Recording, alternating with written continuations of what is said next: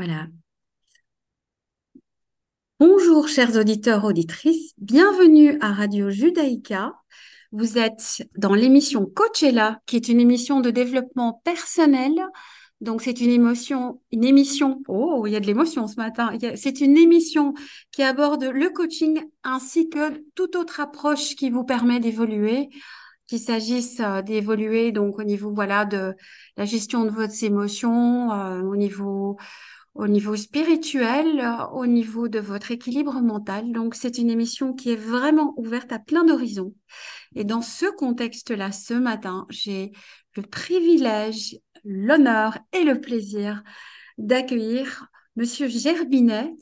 Et je vais, voilà, pour garder les choses simples, je vais vous demander, Monsieur Gerbinet, voilà, de vous présenter pour qu'il y ait ce petit mystère de tiens, quelle est l'expertise et l'homme derrière ce nom. Donc, je vous invite à, voilà, à vous présenter. Qui êtes-vous tout d'abord? Oui, bonjour Nathalie. Alors, qui je suis? C'est une très vaste question euh, que je me suis posée pendant quelques décennies et à laquelle j'ai renoncé répondre. vous l'avez sérieusement euh, abordé, cette question. Donc, ça me paraît plus simple de, présenter mon parcours que d'essayer de répondre à, la question de mon identité personnelle, euh, parce qu'encore une fois, c'est un vaste programme. Mais je peux vous raconter ma vie en, résumant très fort, puisque comme vous pouvez le constater, je ne suis plus tout jeune. Mais en quelques mots, dans les grandes lignes, mon parcours est le suivant. Donc, moi, je, suis né dans un milieu euh, d'origine modeste. Euh, je fais mes, comment on dit, hein, les, mes humanités euh, à, à, Serein, pour les situer géographiquement. Mm-hmm. Et tout ça se passait dans les années 70 où euh, le, il y avait une sorte de mysticisme ambiant lié au mouvement hippie et à ce genre de choses qui m'a inspiré, qui ça a été une première euh, orientation, un premier, un premier intérêt pour les, les, philosophies orientales euh, qui étaient à la mode à l'époque, comme le bouddhisme, le taoïsme, que j'ai abordé, mais d'une manière assez incohérente euh, à cette époque-là. Euh, et, toutes ces grandes idées, au fond, m'ont, d'une certaine manière, à la fois euh, ouvert certaines choses, certaines portes, disons, et en même temps m'ont mis euh, dans des situations quelquefois euh, plus difficiles, puisqu'on ne vivait pas dans un système euh, qui prônait nécessairement ce genre de valeurs. Du non, coup, tout à fait, pas à l'époque. voilà. Du coup, quand j'ai dû choisir des études supérieures, ça c'est un peu compliqué. D'une part, euh, enfin, je pense que j'ai eu la chance d'avoir des parents aimants, mais la communication familiale avait quand même tendance à dysfonctionner. Je n'avais pas les outils pour m'en rendre compte. Mm-hmm. Du coup, je me suis, j'ai voulu faire la psycho. Hésité entre la psycho et les romanes. Euh, et puis finalement, j'ai fait quelques mois en psycho, quelques mois en romane, quelques mois au bistrot. Et... de l'équilibre. voilà. Ça a facilité votre choix, j'espère. Oui, ben, l'expérience était ben, à la fois intéressante et plaisante. J'ai appris des choses là aussi. Hein. Bien entendu, l'école de la vie. voilà. Et puis ben, finalement, je suis parti de chez mes parents. J'ai fait, comme on dit dans les préfaces des romans, divers petits boulots, comme moi j'aime la nature et le bois, etc. J'ai travaillé comme ébéniste, comme ouvrier forestier, comme bûcheron. Voilà. Mm-hmm jusqu'à ce que je me rende compte que j'étais pas aussi insensible que je voulais. Enfin, moi, je voulais sortir du système, en fait. Et puis, je me suis rendu compte à un moment donné qu'il était, partout. Ouais. Donc, je me suis dit, bah, alors à ce moment-là, il faut quand même que j'arrive à y trouver ma place. Et je me suis décidé à refaire la psycho. Mmh je voulais pas retourner à Liège où j'avais probablement pas laissé un souvenir des plus encourageants à mes enseignants. Et donc, euh, je me suis renseigné, j'ai appris que la faculté universitaire de Louvain-la-Neuve organisait euh, on dirait, on disait à l'époque euh, une licence, on dirait maintenant un master ouais.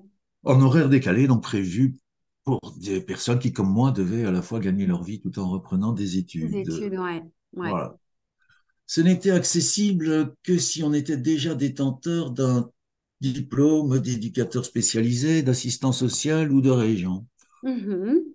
Donc, j'ai choisi un petit peu par élimination euh, une formation d'éducateur spécialisé. J'ai travaillé comme éducateur spécialisé. Ça a été ma première euh, expérience de la relation d'aide. Ça m'a assez passionné. Ça m'a amené à me poser des questions sur finalement c'est quoi euh, venir en aide à des personnes en difficulté. Mm-hmm. En gros, je me posais une question qui, qui est devenue là espèce de méta-question de la thérapie brève, c'est-à-dire qui me demande quoi dans toute cette histoire Ah, ok. Donc cette, cette observation de la dynamique de la relation dans laquelle vous étiez à l'époque, cette volonté. Et du contexte, puisque je travaillais dans, dans ce qu'on a appelé le domaine de l'aide contrainte, c'est-à-dire euh, j'étais censé aider des jeunes et des familles oui. qui faisaient l'objet d'une mesure judiciaire, en fait. Et ah, donc l'idée était de mhm. savoir, mais finalement, euh, euh, au service de qui suis-je? Euh, Des familles en, difficulté, comme j'aurais mhm. aimé me percevoir moi-même, c'est-à-dire me mettre au service des plus démunis, des, des personnes en souffrance, des laissés pour compte de la société Ou est-ce que j'étais au service d'un juge qui avait pointé un dysfonctionnement et qui voulait d'une certaine manière que les choses rentrent dans l'ordre Oui, qui a une certaine réponse, j'imagine. Oui, moi, parce qu'à ce moment-là, euh, je risquais de devenir exactement ce que je ne voulais pas, c'est-à-dire une espèce d'agent de contrôle social. D'accord, ok. Waouh, j'entends déjà à l'époque toutes les questions qui étaient en train de faire surface dans, le cadre de ce parcours dans lequel vous étiez. Moi, ça, ça, me, ça Alors, on en est qu'aux présentations et, et, en même temps, on est déjà dans des, réflexions, euh, voilà, de, j'ai envie de dire d'éthique et des, questions mm-hmm. profondes.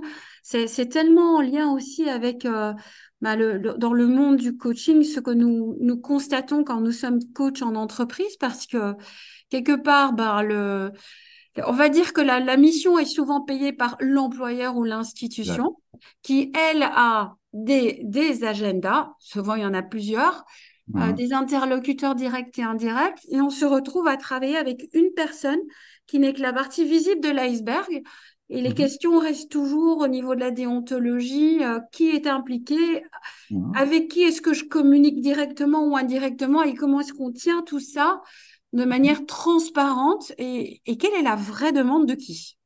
Exactement, quelle est la vraie demande de qui? Je pense que ça, c'est vraiment la bonne question, en fait. Euh, tout à fait, oui. Ça rejoint ce que vous dites, une distinction qu'on fait en thérapie brève entre le client, alors bon, j'aime pas tellement le mot à cause de ses connotations commerciales, mmh. on l'a utilisé pour essayer de se démarquer des modèles euh, qui voient les choses en termes de pathologie, etc.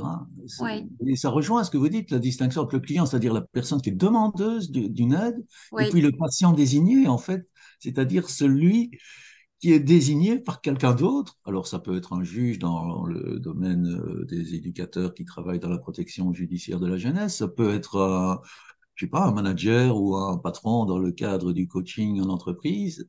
Et il y a parfois quelqu'un qui dit c'est l'autre qui doit changer. En fait. Ça pose toutes sortes de, de questions déjà euh, à la fois éthiques, à la fois stratégiques, et, et ça, c'est toute une réflexion, je trouve, qui, qui où l'enjeu, c'est comment est-ce qu'on va se positionner face à, à cette triangulation, quoi, finalement. Tout à fait. Alors, c'est intéressant parce qu'on est vraiment dans, voilà, dans ce parcours où vous vous êtes présenté. Et par rapport à ce que vous, vous, venez de dire, il y a eu beaucoup de prise de conscience de, voilà, de, cette, de ce questionnement. Et vous êtes aussi président de l'Institut Inverse. Exact.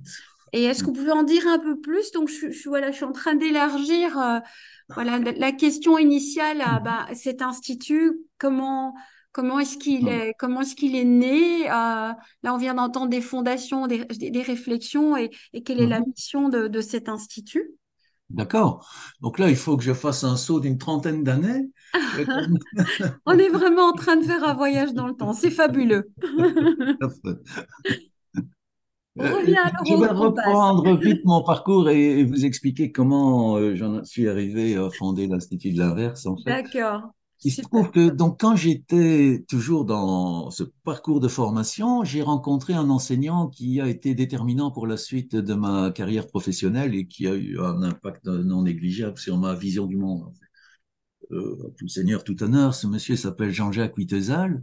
Mm-hmm. Lui avait été formé à Palo Alto à la thérapie brève stratégique. On était là dans les années 80 euh, et il a passé environ trois ans là-bas à s'approprier cette approche et il est revenu en Belgique euh, et il, il était passionné, il l'est toujours, j'imagine, euh, et il a été le premier finalement à implémenter cette approche euh, en Belgique euh, et même en, en, Europe francophone. C'était à l'époque euh, complètement inconnu. Et moi, je l'ai eu mhm. comme enseignant et ça m'a apporté des outils de décodage, notamment par rapport à ces, ces questions qu'on abordait là, de savoir mais finalement qui demande quoi, etc.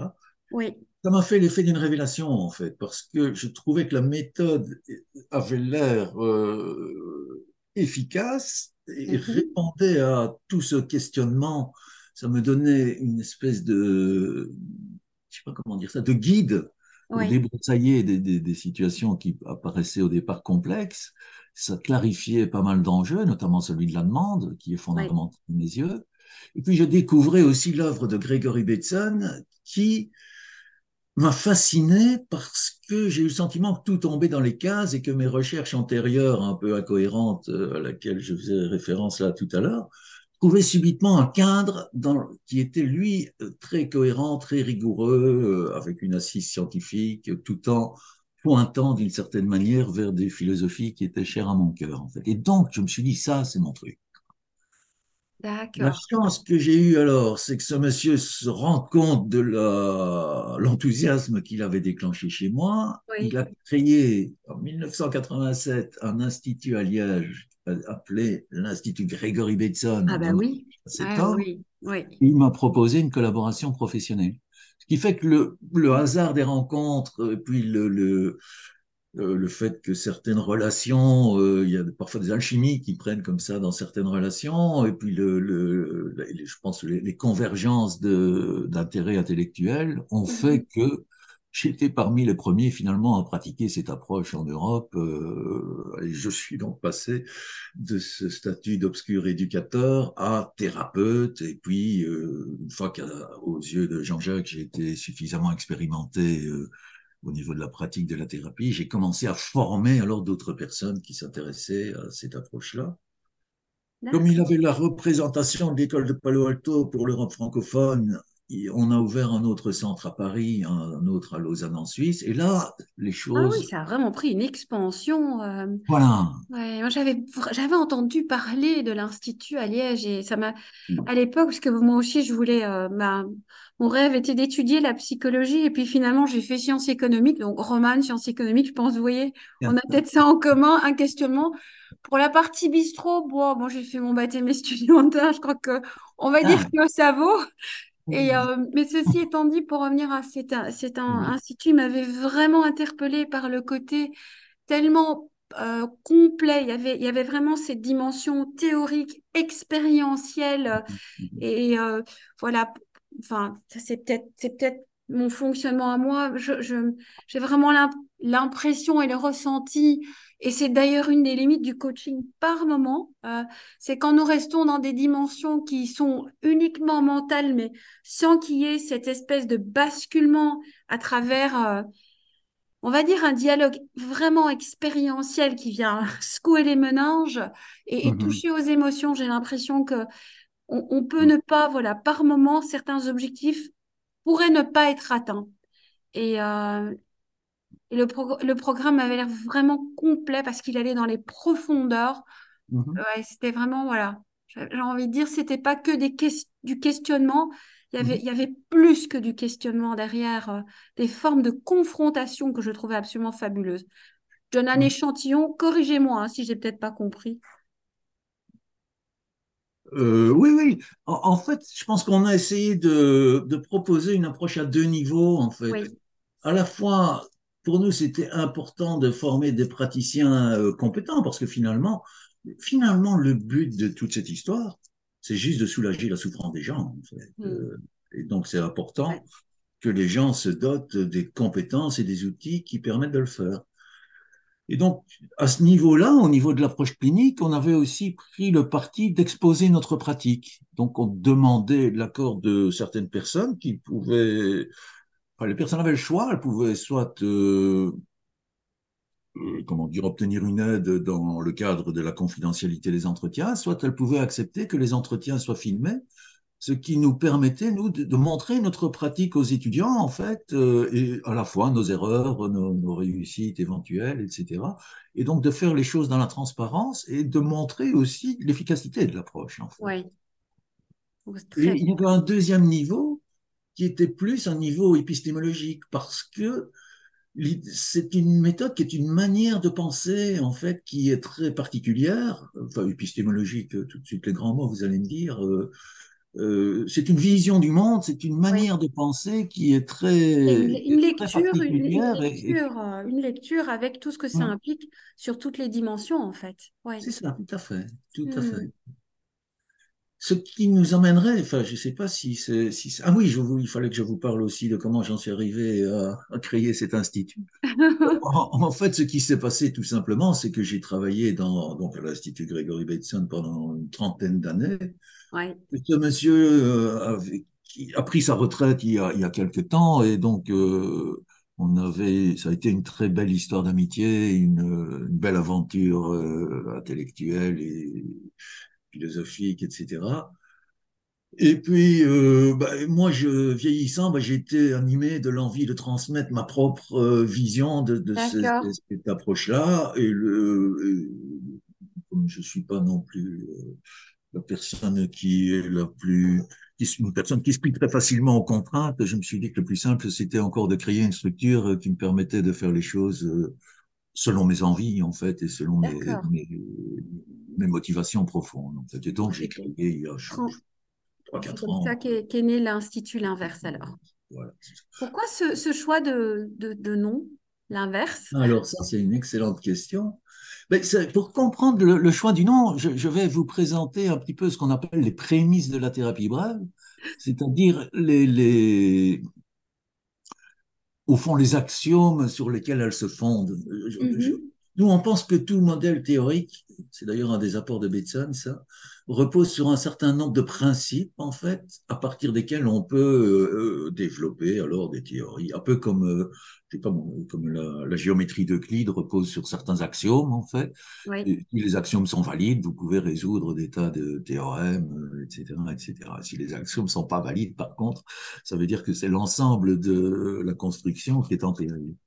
Donc, euh, en fait, la thérapie brève, elle repose sur trois prémices, on pourrait dire, trois, trois axiomes peut-être, qui sont très simples en fait. Euh, le, le, premier, c'est que on considère qu'un problème psychologique, c'est au départ une difficulté normale de la vie quotidienne, mais qu'on va gérer d'une manière inadéquate. D'accord. Wow. Quelle belle définition d'un problème. Merci de votre appréciation. Prenons un exemple tout simple. Je ne sais pas, vous avez un enfant qui euh, ramène quelques mauvais résultats scolaires, euh, ben, voilà, c'est une difficulté tout à fait normale de la vie quotidienne et la plupart du temps on la, on la gère bien en fait. On va, je sais pas, peut-être en fonction de notre vision du monde, avoir euh, une conversation avec lui et peut-être qu'à l'issue de ça les choses vont rentrer dans l'ordre. Peut-être aussi que ce qu'on va faire va être mal perçu par l'enfant ou l'adolescent et que la relation va se commencer à se détendre, enfin à se tendre plutôt, à se détériorer et que les choses vont s'envenimer un peu, en fait. Et donc, ça, c'est la difficulté qui est gérée d'une manière inadéquate. Ça n'implique aucune notion de pathologie, ça peut nous arriver à tout le monde, en fait, euh, euh, croyez-moi.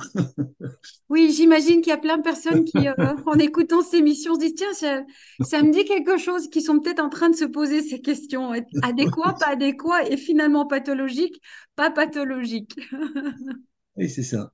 Et du coup, la, deuxième euh, prémisse, en fait, c'est-à-dire que là, on commence à avoir un problème, et il y a cette idée centrale dans notre approche qui est que c'est précisément ce qu'on fait pour régler le problème qui l'alimente et qui l'aggrave, en fait. Donc, c'est la réponse, en fait, qui devient le point d'attention. Le mhm. feedback. Le feedback, ouais. Si ce que je vais dire à mon fils permet de régler la difficulté et que son feedback est OK, papa, tout marche, tout, ça va, ça baigne, je, je, je vais me reprendre en main, ben c'est une bonne manière de régler les choses. Si son feedback est de me dire, mais enfin, t'es vraiment euh, un vieux schnock, euh, t'as rien compris euh, et, qui, et que la relation se détériore et que ses résultats scolaires s'empirent, bah il m'envoie un feedback me montrant que ma gestion de la situation n'est pas adéquate. Ouais. Mais si je renforce ma tentative de solution inadéquate, je vais aggraver le problème, en fait. Oui. Donc ça, c'est vraiment l'idée centrale de la thérapie brève, ah, c'est que c'est la tentative de solution qui crée le problème. D'accord. C'est précisément ce qu'on fait pour résoudre le problème qui l'aggrave. C'est quand on met de l'huile sur le feu. On, peut le dire comme ça, voilà. On croit jeter de l'eau sur le feu, mais en réalité, on y jette de l'huile. Voilà, ouais, d'accord. Pour filer votre métaphore adéquate. Oui. Et du coup, la troisième prémisse, en fait, c'est qu'il a, en, gros, le, simplement, la direction générale de la thérapie, c'est que si la personne renonce à ses tentatives de solution inadéquates, cesse de mettre de l'huile sur le feu, euh, ben le problème va euh, tout simplement se, se, résorber et se, se, résoudre en fait. Et l'idée, c'est d'où le nom de mon institut, euh, l'idée c'est que la meilleure manière d'empêcher une personne d'aller dans une direction qui alimente et aggrave le problème, c'est encore de lui proposer d'aller dans la direction inverse. D'accord. Prendre un virage à 180 degrés et de, de, voilà, de s'engager donc dans, dans, un mode de régulation des difficultés qui va être apaisant et qui va permettre de les, de, de les dissoudre d'une certaine manière, de dissoudre le problème. Et donc, c'est, c'est, c'est pour résumer cette espèce de basculement, de virage à 180 degrés. En gros, ça revient à propos. Alors, euh, ça, ça manque évidemment de finesse et de nuance, mais en gros, l'idée, c'est de proposer aux personnes finalement de s'engager dans la direction inverse de celle qui aggrave le problème. D'accord qui, est toute une, une stratégie, euh, toute une approche euh, donc, euh, dans l'accompagnement. Hein. C'est ça, qui est toute une stratégie et toute une approche, oui. Oui. Alors, vous savez ce qui est incroyable, c'est que le temps file. Ah. Et, et, je, et, et je, merci, merci infiniment de déjà permettre aux, auditeurs, auditrices de Radio Judaïka d'avoir la possibilité de comprendre euh, voilà, déjà de, alors découvrir pour certains, il est possible que, certaines personnes qui écoutent cette émission auront déjà euh, été accompagnées dans ce type d'approche ou une approche plus ou moins similaire. Mais ici, mmh. voilà, on a votre présentation de votre parcours, de, de, votre euh, voilà, de, de ce de, de, l'accompagnement que vous proposez est déjà voilà, une porte d'entrée. Alors moi, j'aimerais continuer, donc je pense qu'il y a, il y, a, encore un autre espace que je vais vouloir vous offrir, car pour moi, il y a encore des questions qui, qui restent derrière euh, cette présentation, qui sont voilà des, un exemple de cas. Et si vous pouviez, ne soit-ce qu'amener un exemple pour que les auditeurs auditrices puissent faire le lien avec ce que vous venez de dire quand on parle mmh. de cet accompagnement qui invite un, un, voilà un virage euh, radical.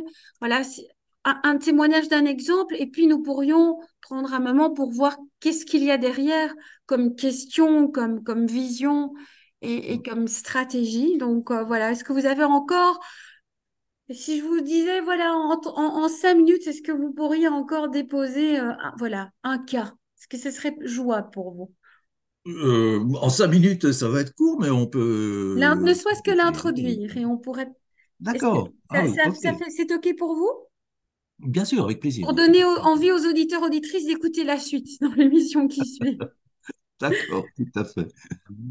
D'accord, mais je vais vous parler d'une situation qui, qui m'a qui, m'a passionné euh, il, y a, quelque temps, euh, parce que la, la, la, personne me présentait cette difficulté comme une espèce de phénomène inexplicable euh, d'agressivité verbale, en fait. Mm. Et je trouvais cette cette situation intéressante parce qu'elle euh, peut illustrer le fait que nous nous percevons comme des individus isolés, alors que souvent le problème émerge plutôt d'une relation que de causes purement intrapsychiques, en fait. Euh, donc, euh, voilà. Donc, pour introduire cette situation, disons qu'il s'agissait d'une dame, la quarantaine, quelque peu dépassée, qui semblait l'incarnation de la réussite sociale, en fait. Euh, elle occupe euh, une fonction dirigeante dans une grosse, société. ayant des ramifications au niveau mondial. Elle est mariée depuis une vingtaine d'années à un important entrepreneur. Ils ont trois enfants qui suivent de brillants parcours scolaires et donc l'image sociale est extrêmement gratifiante. Mais elle m'explique qu'elle vit donc ce qu'elle appelle, ce sont ses propres termes, un phénomène inexplicable qui sort de manière incontrôlée, qu'elle travaille par ailleurs en psychanalyse depuis une dizaine d'années. Et je, je, je, suis reparti de mon dossier parce que je savais que vous alliez probablement me demander une illustration. Et j'aime bien être fidèle à ce que disent les personnes. Merci. Et donc, elle me dit textuellement, ce sont des attaques verbales hyper violentes sur des personnes.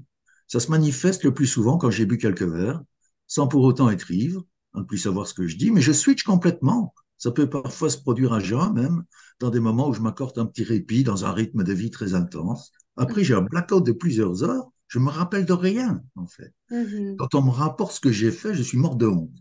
Une fois, mon mari m'a même filmé et c'était, j'étais horrifié. Elle dit, c'est comme si j'étais Dr. Jekyll et Mr. Hyde. Mr. Hyde, ouais. Oh là là. Hmm. Voilà. Et donc, euh, ce phénomène la déroute d'autant plus qu'il se produit dans des circonstances de détente, en fait, où tout semble aller bien et qu'il surgit de manière imprévisible. Euh, ça échappe complètement à son contrôle. Donc, selon le, modèle thérapie bref, ben, j'essaye de mettre les choses en contexte, de mettre les choses en interaction. Euh, je, lui, lui demande, mais finalement, qui bénéficie, entre guillemets, de ces propos hyper violents, euh, de ces attaques verbales, etc. Elle me dit, bah, euh, c'est quand même généralement mon mari. En fait. D'accord. Ce qui commence à, me mettre la puce à l'oreille en me disant, tiens, il y a peut-être une dimension interactionnelle, une dimension relationnelle dans, dans, cette affaire. Mm-hmm. Et en fait, euh, en questionnant un petit peu, euh, elle m'explique que euh, monsieur a aussi un problème personnel, en tout cas qu'elle présente comme un problème personnel, à savoir qu'il fait ce qu'elle appelle des disparitions. D'accord. C'est-à-dire que de temps en temps, euh, il ne rentre pas le soir, il disparaît sans avertissement pendant plusieurs jours. Mm-hmm. Et au cours de ces disparitions, euh, ben, il boit beaucoup d'alcool, euh, il consomme de la cocaïne, et, et, ça la met généralement dans des situations absolument difficiles parce que ça se passe le plus souvent, quand elle a beaucoup de choses à gérer, euh, un avion à prendre dans les heures qui suivent, euh, donc elle se retrouve là. Euh, à ne pas savoir et à savoir, à devoir réveiller son, son, aîné pour dire il faut que tu t'occupes du petit là demain matin, parce que voilà, à décrocher une, une, une babysitter rapidement, enfin, etc., etc. vous voyez? Agir dans l'urgence. Voilà. Et donc, hmm. l'aspect, pour moi, l'aspect relationnel et interactionnel me saute aux yeux, en fait. C'est-à-dire que je me dis, mais finalement, cette femme doit avoir de bonnes raisons d'en vouloir quand même à son mari. Même si euh, elle a tendance à l'excuser, elle voit ça comme une espèce de maladie, elle, lui aussi, euh, ça en psychanalyse par ailleurs. Et donc, euh, il revient en se sentant très coupable, en disant qu'il va faire des efforts, qu'il va, que ça ne lui arrivera plus, qu'il va changer, euh, etc. Donc, elle supporte. C'est comme si, au niveau de sa conscience, au niveau rationnel, elle se disait bon, il faut, je peux pas lui en vouloir, il faut que j'accepte ça. Ah. Mais que on n'est pas que des individus rationnels, on a un inconscient. Tout à fait. Et je pense que ce qu'elle éprouvait, mais qu'elle n'autorisait pas à exprimer, c'était une espèce de colère par Absolument. rapport à cette forme de maltraitance qui, lorsqu'elle était moins en contrôle, s'exprimait en fait par ces eh ben, inexplicables selon elle en fait. Absolument. Mais merci pour ce témoignage. Alors, ce que je vous propose, c'est qu'on continue l'histoire dans la prochaine émission. En tout cas, euh, c'est ce que j'entends, c'est voilà, c'est pas forcément elle, c'est pas forcément un trace, ça se joue dans la dynamique relationnelle. Et c'est, je trouve, ça soulage, ça ouvre les perspectives. Donc, chers, chers auditeurs, auditrices, nous avons une suite à l'histoire. euh, je vous invite à venir dans notre émission, donc dans l'émission qui va suivre, car nous allons continuer cette interview. Monsieur Gerbinet, merci infiniment d'avoir ouvert ces portes, d'avoir présenté cette approche euh, à 180 degrés. Et, Merci de m'avoir permis de le faire. Donc voilà. Donc pour cette émission, je, je, vous dis merci, mais nous allons nous retrouver dans la prochaine. Alors, l'émission Coachella est diffusée les mercredis matin à 10h et rediffusée les jeudis à 15h30 est disponible sur Spotify où nous avons une bibliothèque. Vous êtes avec Nathalie Fabreau, coach en entreprise et coach de vie, et Monsieur Gerbinet qui vient de nous faire une magnifique introduction à sa présentation et qui est président de l'Institut de l'inverse. À très bientôt, Monsieur Gerbinet, et bonne journée à vous, chers auditeurs, auditrices. À bientôt, avec plaisir. Au revoir. Au revoir.